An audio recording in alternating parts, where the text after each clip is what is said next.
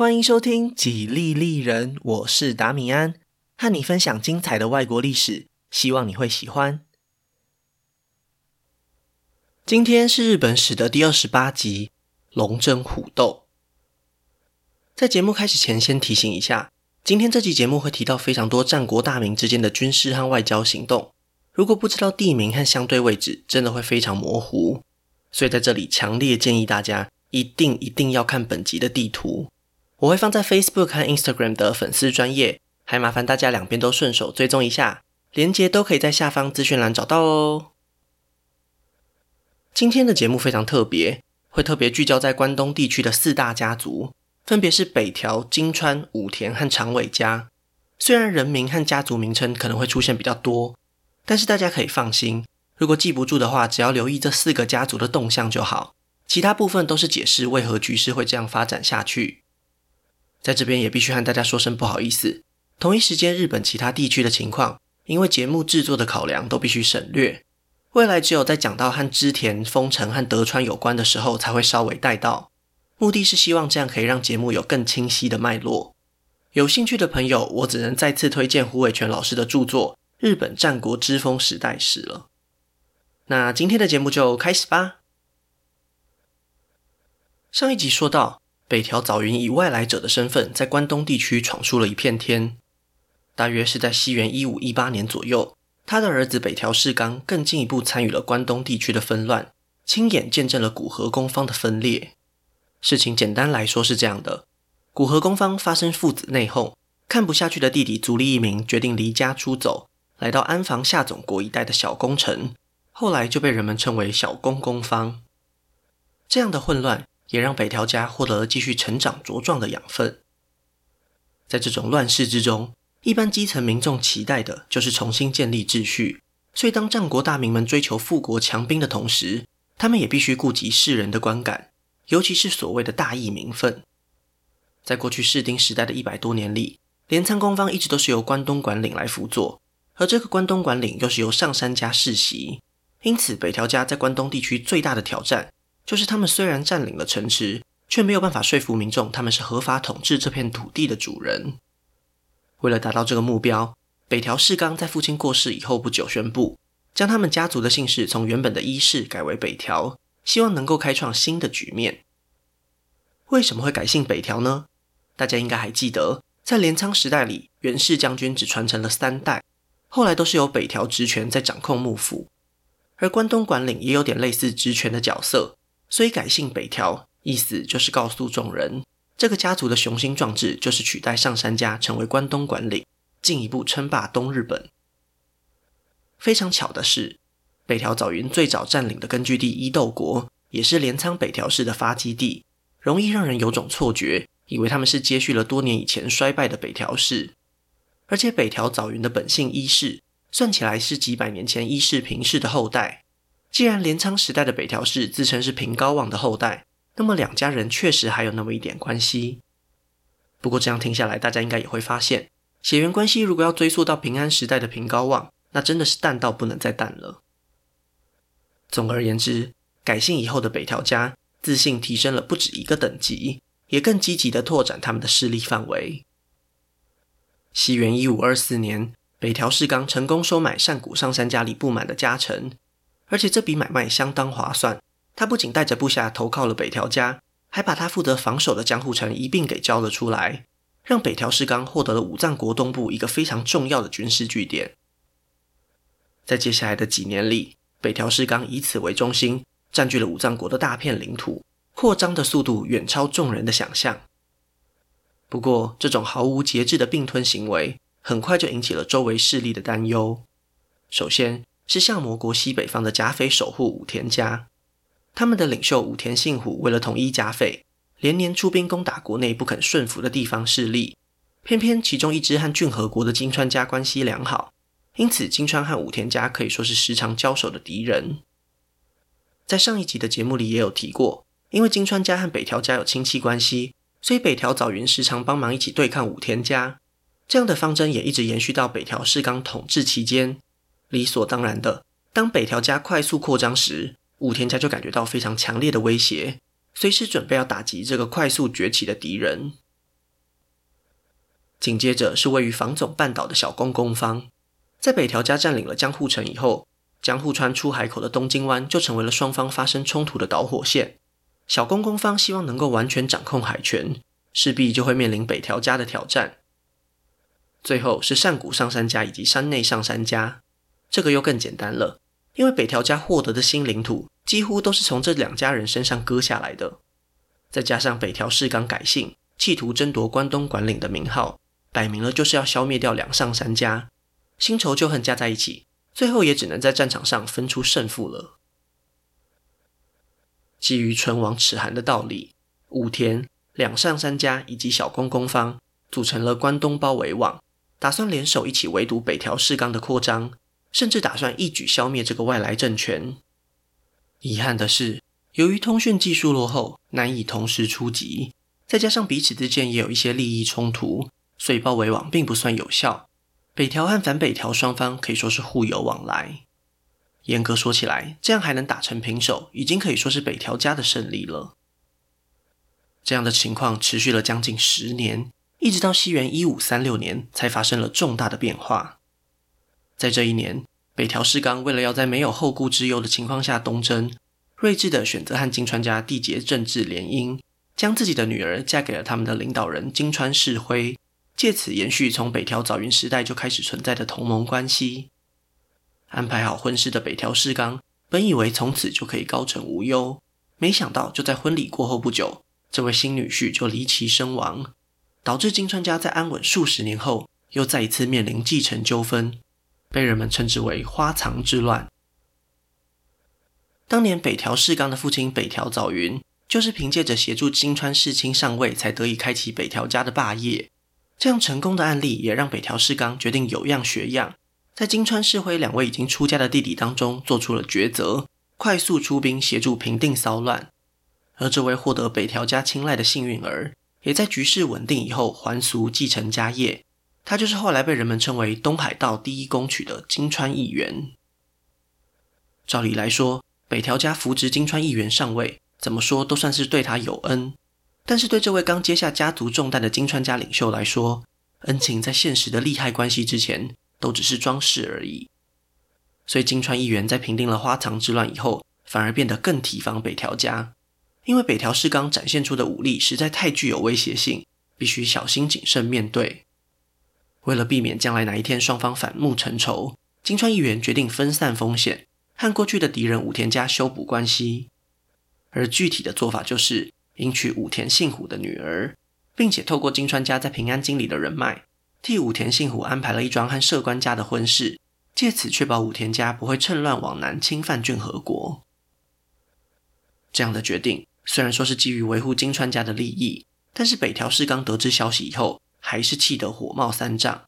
因为在过去几年里，武田家参与了关东包围网。现在金川议员和武田结盟，看在北条氏纲眼里，简直就是赤裸裸的背叛。更不用说过去金川家和武田家发生战斗时，北条家一直都坚定不移地支持着金川家。曾经最忠实的盟友，竟然和敌人走到了一块，这一口气，北条氏纲是绝对吞不下去的。于是，就在一个月后，作为对金川议员的惩罚，北条家的军队如暴风过境，迅速地占领了富士川以东的大片骏河国领土。史称第一次河东之乱。领地遭到入侵的金川义元虽然立刻就发动反击，但是征战多年的北条家军队经验丰富，接连几次战斗都取得优势，所以金川义元始终没能夺回他失去的领土。既然双方已经正式撕破脸，那么现在当然要善用所有的资源去抵抗北条家了。几个月前才和武田家建立的婚姻同盟，在这个时候就派上用场了。由于武田信虎一直都是反北条联盟的一员，所以他轻易的就和上谷上山家以及山内上山家取得联系，三方约好从东西两边同时进攻，试图让北条家进入三面作战的窘境。出乎众人意料的是，北条氏纲不但没有示弱，反而还指挥手下家臣沉着冷静的应对，最后竟然把反北条联盟的三支敌军都给击退，威名一时之间传遍了整个关东。士气大振的北条家不仅重新夺回了江户城，还更进一步向北扩张，占领了更北边的和乐城，几乎要将整个武藏国都纳为己有。当然，北条氏纲的野心不会就这样停下脚步。几个月后，他将战场前线继续向东推进，直接威胁到了夏总以及安房这两国。正当他还在犹豫该找什么借口发起军事行动时，老天爷就为他指引了一条明路，因为马上就有人上门来求救了。求救的不是别人，正是夏总国名义上的最高领袖古河公方足利晴氏。这些年里，古河公方整体来说积弱不振，分裂出来的小公公方反倒发展得还可以，颇有夺走古河公方正统的野心。就在北条氏纲四处征战的同时，小公公方也持续步步进逼。最后，终于在西元一五三八年包围了弱小的古河公方。随时都有可能家破人亡的足利晴氏，在万不得已的情况下，发出了三封求救信。前两封的收件人分别是山内上杉家以及上谷上杉家。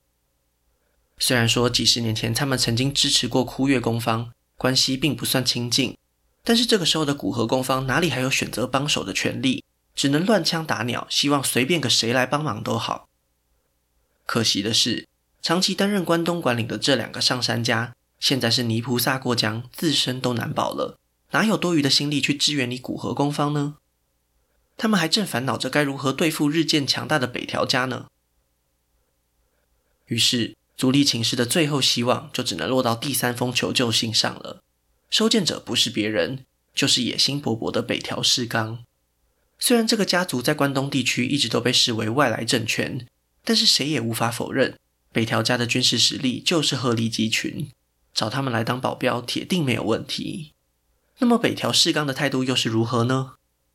当他从部下的手中接过这封信时，激动的都快要掉下眼泪了。这就是他梦寐以求的机会啊！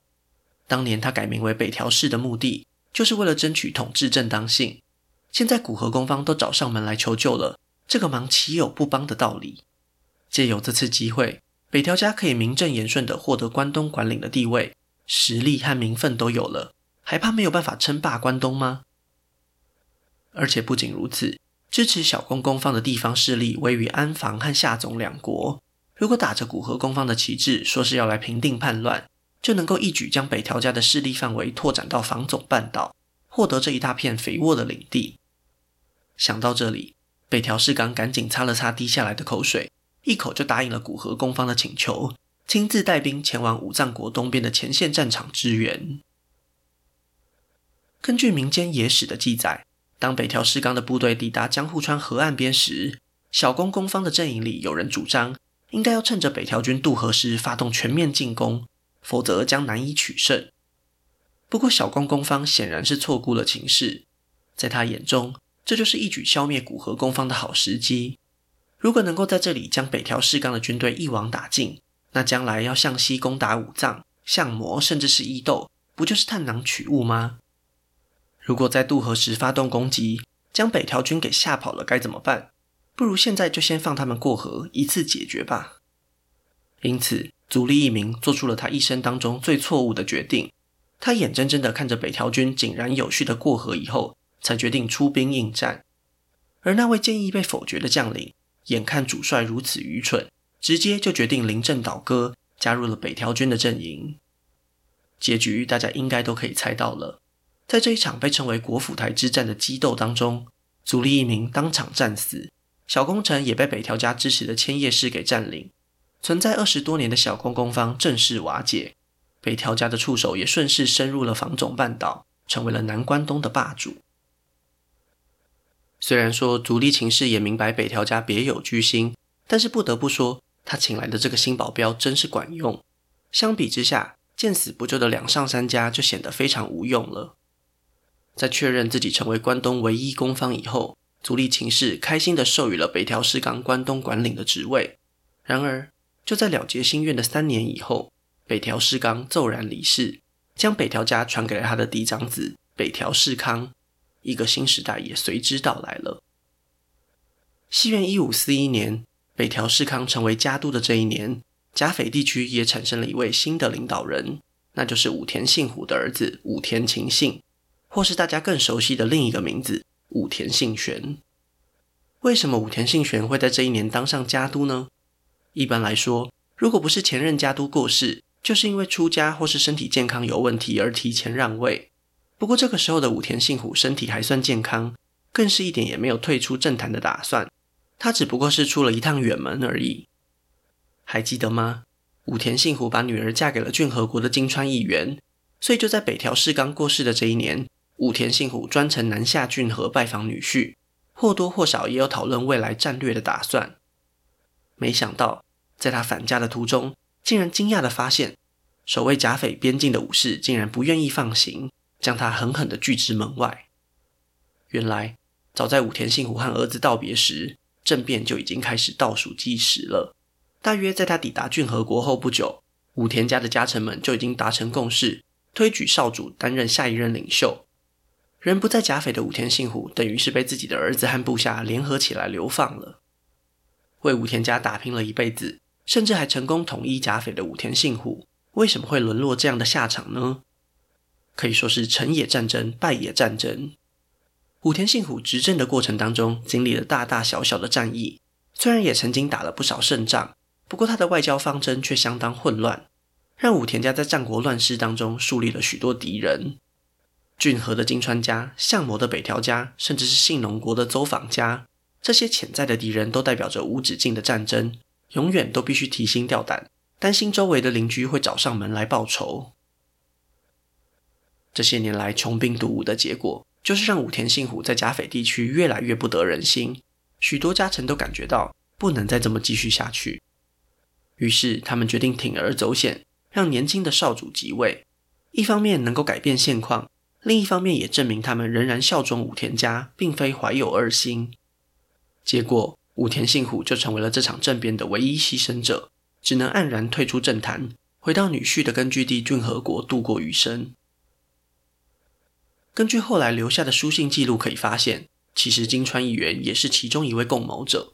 比起岳父武田信虎，他更愿意相信这位同辈的小舅子，因为武田信玄并不像他的父亲一样莽撞，虽然他也希望可以拓展武田家的地盘，但是他的目标非常明确。就是信浓国的走访家。当然，用嘴巴说是一回事，实际的行为又是另外一回事了。所以，为了获取金川议员的信任，武田信玄将他的父亲留在骏河国，变相的也是在提供人质作为交换。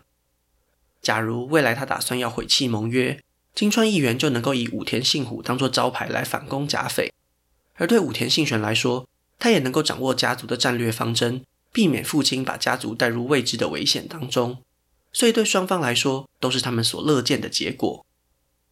接下来的三年里，武田信玄利用邹访家的内讧入侵信浓国，金川义元则是继续养精蓄锐，累积实力，因为他并没有忘记北条氏康手上还握有一部分骏河国的领土，祖先的基业说什么也得讨回来。金川义元怀恨在心，这是人尽皆知的事实。北条氏康当然也明白这一点，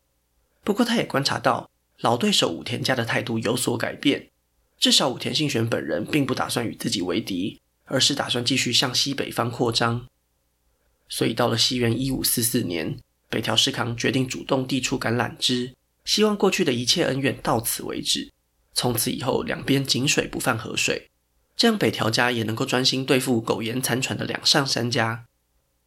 本来就希望集中火力攻略信浓国的武田信玄也正有此意，于是双方就签订了和平协议，缓解了几十年来的紧张关系。俗话说得好，计划赶不上变化。没想到就在短短一年之后，金川议员突然发动奇袭，试图夺回当年被强占的河东之地，再一次搅乱了平静的富士川。而且这一次，他还请求武田信玄一同出兵壮大声势。颇有一雪前耻的野心。等一等，武田信玄不是才刚和北条氏康达成和平协议吗？这么做岂不是让他非常为难吗？没错，武田信玄其实在出兵以前陷入了长时间的犹豫，最后他还是选择站在金川义元这一边。毕竟一边是姐夫，另一边只是刚签下和平协议的老对手。如果非得选边站，于情于理都是必须支持金川家的。就这样。武田金川联军来势汹汹向东进逼，相较于几年前，北条家的势力范围扩大了不少，因此军队部署又更分散了一点。所以当战斗真正爆发时，北条家处于明显的劣势，只能自毁城池，向后方撤退，死守最后的防线，也就是当年北条早云从金川家手上接收的新国四城。接到消息的北条氏康当然不会白白挨打，立刻就派出军队支援前线。但是他没有想到的是，真正的大麻烦还在后头。金川议员行动的同时，也派人联络了反北条联盟的两上三家，所以不仅新国四城遭到围攻，同一时间武藏国的和月城也陷入了敌军的重重包围之中。四面楚歌的北条氏康非常明白，这和八年前的情况完全不一样。金川和武田的实力增强了不少，两上三家更是几乎动员了所有兵力，单凭他一人之力是不可能同时两面作战以一敌四的。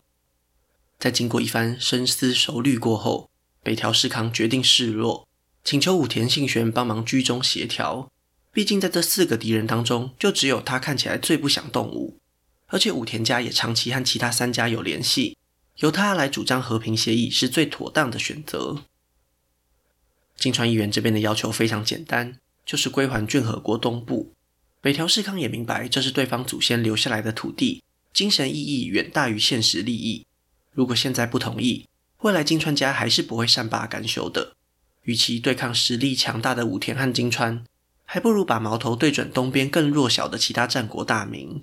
所以最后就把这块短暂控制八年的土地和城池一并交还给了金川家。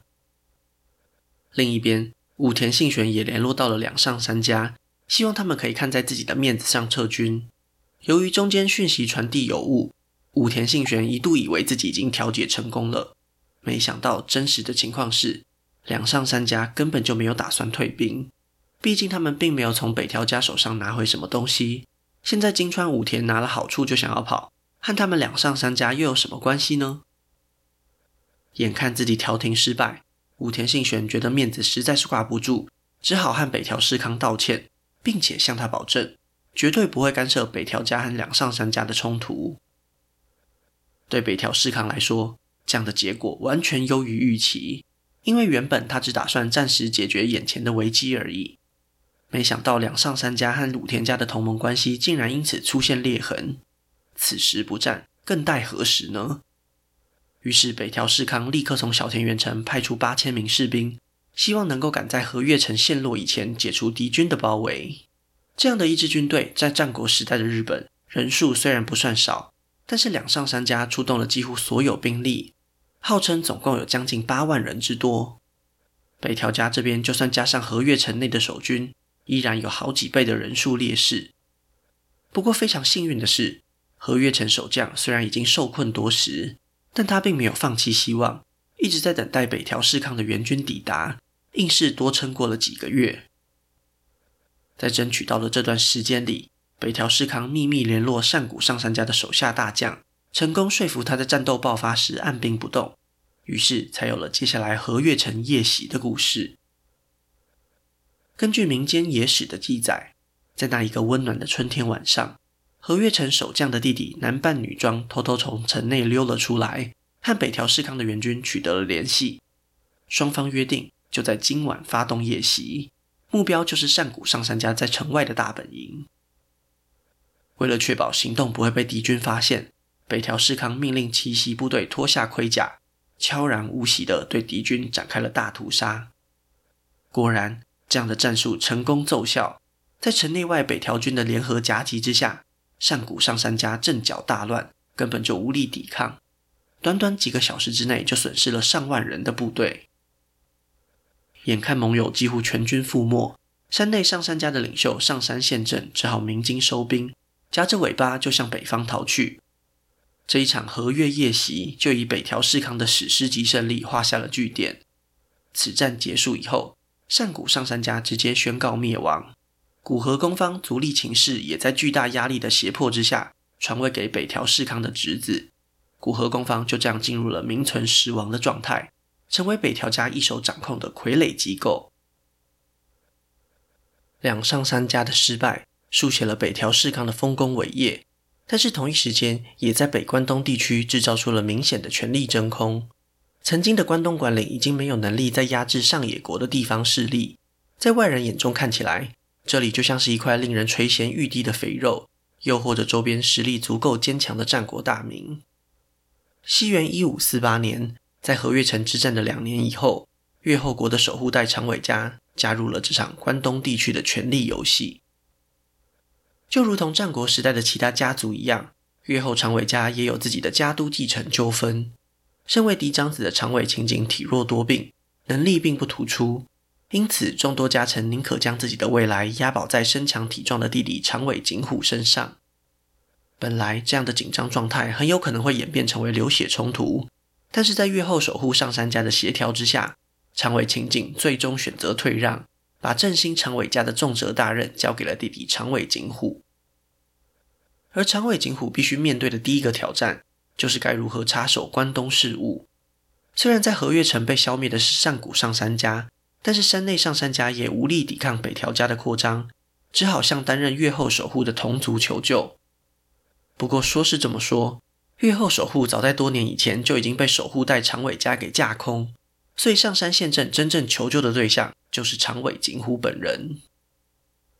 一开始，长尾景虎自己也分身乏术，必须先好好整顿越后国内的地方派系，所以并没有打算干涉关东事务。但是，几乎就在收到求救信后不久，越后守护上山定时就病死了。由于他生前并没有留下任何子嗣，所以在越后上山家绝后的情况下，守护职位就只能空缺下来。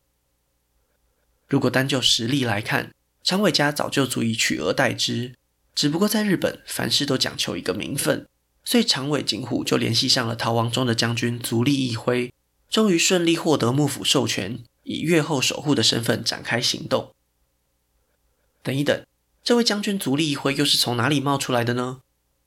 由于近畿地区和幕府中央的重要性逐渐降低，这边就简单介绍过去就好，帮大家复习一下。在上一集节目的最后有提到，足利义直在获得大内家以及细川高国的帮助之下，从足利义澄手中抢回了将军之位。不过，因为他晚年又和这些扶植他的重臣们闹得不愉快，所以大内家和细川家又找来了足利义澄的儿子足利义晴取代他成为将军。又经历了二十多年的混乱以后，足利义晴把将军之位传给了他的嫡长子足利义辉。当长尾景虎向幕府中央报告越后上杉家绝后时，可怜的将军足利义辉正在平安京和近江国之间来回奔波，地位其实并没有比其他战国大名高多少。不过无论如何，长尾景虎总算是获得了越后守护的名分，终于可以回过头来评估一下下一步的战略了。如果长尾家想要继续扩大势力范围，就必须先对付东南方的两大强敌武田家以及北条家，尤其是一直往西北方进逼的武田信玄。他想要并吞整个信浓国的野心是人尽皆知，而且以武田家的军事实力来说，要不了多久就能够达成这个目标。要是打开地图一看，就会发现信浓和越后紧密相连。换句话说，武田信玄的军队都已经打到家门口来了，长尾景虎岂有避而不战的道理呢？在过去十年里，武田信玄努力不懈的战斗已经为他打下了雄厚的基础。信浓国中南部的地方势力都纷纷倒戈，加入了旭日东升的武田阵营。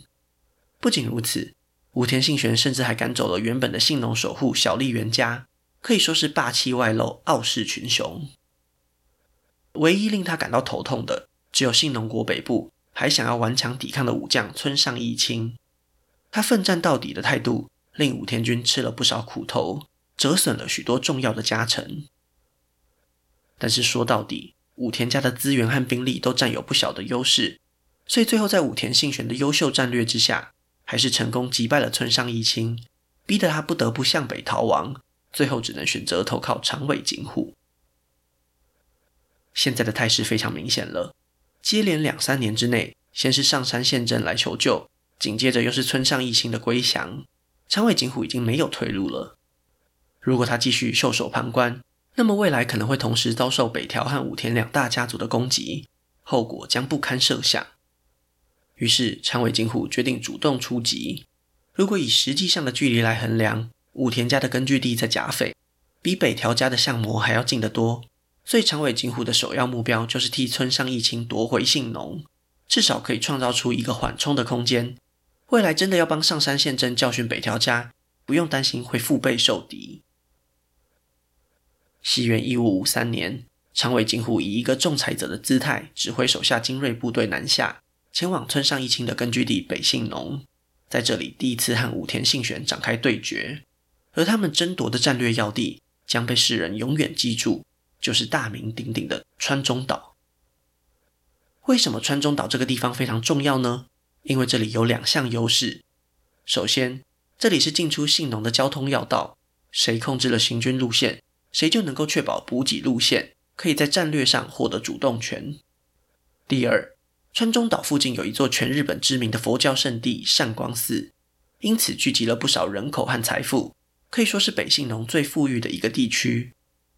为了应付常年征战的开销，不管是长尾家还是武田家，都有非常强烈的诱因去控制川中岛。虽然史料当中并没有留下任何长尾景虎亲自上战场的记录，但是后世的人们依然把它当成是双雄对决的滥觴，史称第一次川中岛之战。那么两边首次交手的结果如何呢？来自越后的军队相当勇猛，在支援村上义清的过程中击溃了武田家的先锋部队。然而，作为外来武力的他们，很快就意识到周边的地区都已经落入武田家的掌控之中。继续战斗下去也讨不了什么便宜，于是决定见好就收，以胜利者的姿态退回越后。对长尾景虎来说，虽然他没能替村上义清夺回领地，但是表态的目的已经达到了，至少可以激励那些不愿降服于武田家的信浓国武士继续反抗，而他本人则必须获得更高的大义名分。问题来了，有谁能够比幕府将军的权威更高呢？既然幕府中央已经呈现半崩溃的状态，那么就只能找上公家系统，也就是天皇和朝廷了。第一次川中岛之战结束后不久，长尾景虎亲自带着小部队进入平安京，成功觐见天皇，并且从天皇的手中获得了讨伐逆贼的授权。至于谁是逆贼嘛，当然就是由长尾景虎本人来决定了。欺压关东管领的北条家，或者是巧取豪夺信浓国的武田家。未来都是可以攻打的目标。在有了朝廷的背书以后，长尾景虎对外发动战争的渴望也跟着水涨船高了。那么另一边的武田家呢？他们在见识到长尾景虎的厉害以后，又做出了什么样的回应呢？武田信玄心中只有一个想法，那就是赶快搞定另外两个邻居。为什么呢？因为就在川中岛之战过后不久。和平相处一段时间的北条和金川家又再次爆发了纠纷。为了避免过去河东之乱的灾难再次发生，武田信玄决定再当一次和事佬，而且这一次他希望能够一劳永逸，让武田、北条、金川三家之间不再发生军事冲突，这样他才能够无后顾之忧地对付长尾景虎。金川义元的军师太原雪斋也非常同意这个看法，他认为金川家的首要战略目标是上洛。不该和北条家继续内耗下去。在这边也必须稍微解释一下，上洛的意思其实就是进入平安京，因为平安京有一部分是仿照洛阳兴建，久而久之就发展出了这样的称呼。在室町时代里，守护大名经常需要上洛办公。不过到了战国时代，还多了一层含义，那就是带着强大的军队控制经济地区，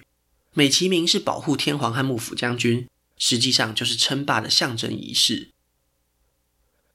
由于金川议员跟朝廷和幕府的关系都非常不错，所以他早早就立志要上洛。不过，如果没有办法确保北条家不会进攻骏河，西进时就必须瞻前顾后，还不如趁着武田信玄愿意帮忙调解的这个时机点，赶快和北条家缔结盟约。在这个瞬息万变的战国时代里，没有什么比结亲更有约束力了。早在两年前，武田信玄的儿子和北条氏康的儿子。就已经分别迎娶了金川议员的女儿和武田信玄的女儿。如今，只要金川议员也让他的儿子迎娶北条氏康的女儿，就能够完成最后一块拼图。西元一五五四年，关东地区最强大的甲相郡三国同盟正式建立，三大家族就这样背靠背一起往外发展。